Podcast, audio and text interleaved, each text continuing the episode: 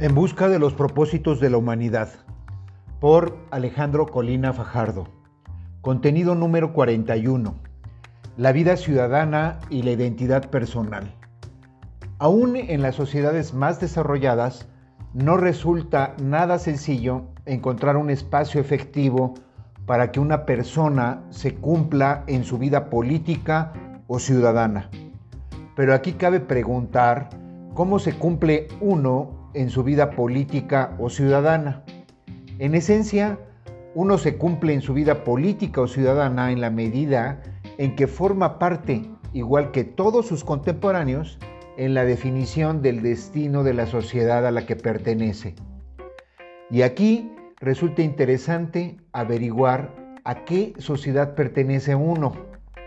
Un dato que se antoja obvio, pero ya se descubrió que las obviedades ocultan ricas revelaciones.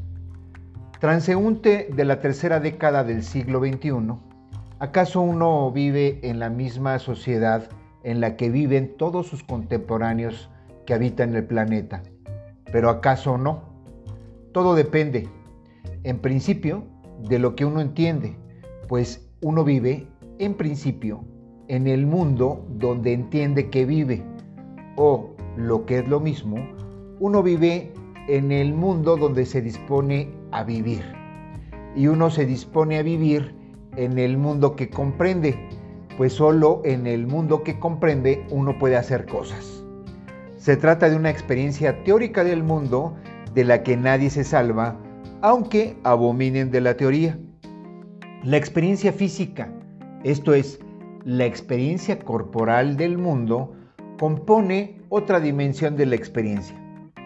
Igual que la experiencia teórica, nadie se salva de la experiencia del cuerpo.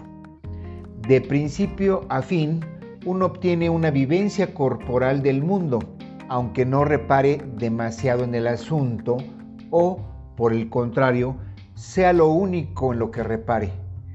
Y, sea o no que se detenga a pensar sobre esa experiencia, ya no se diga en la experiencia que comporta el propio pensar, uno vive en la sociedad en la que entiende que vive. Al menos en una primera instancia, uno pertenece a la sociedad a la que entiende que pertenece. Y no solo eso, a partir de ese entendimiento, uno constituye su identidad en la teoría y en la práctica, incluso si no se da cuenta que la constituye.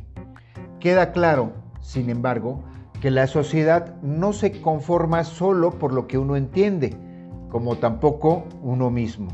Si el entendimiento humano se encuentra en sí mismo limitado, con mayor razón el entendimiento de uno, que no es más que solo un miembro más de la especie que yerra.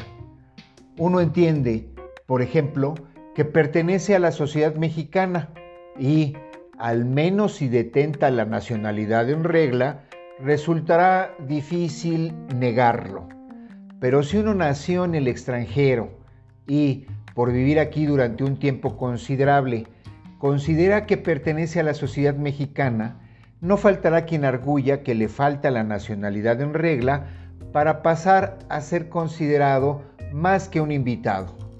En el asunto de la identidad, como se observa, entra en juego el reconocimiento de los otros, específicamente el reconocimiento del grupo al que uno entiende pertenecer. Las razones por las que un grupo niega la pertenencia a una persona muestran diversa índole y suelen desplegarse en múltiples políticas de ninguneo del otro. Octavio Paz señaló el ninguneo como una característica mexicana y sin duda acertó, pero con la salvedad que se admita que se trata de una característica compartida por la mayor parte de los seres humanos, quienes ningunean al otro hasta que alguien reconocido lo deja de ningunear y entonces lo reconocen, esto es, le otorgan carnet de pertenencia en su grupo.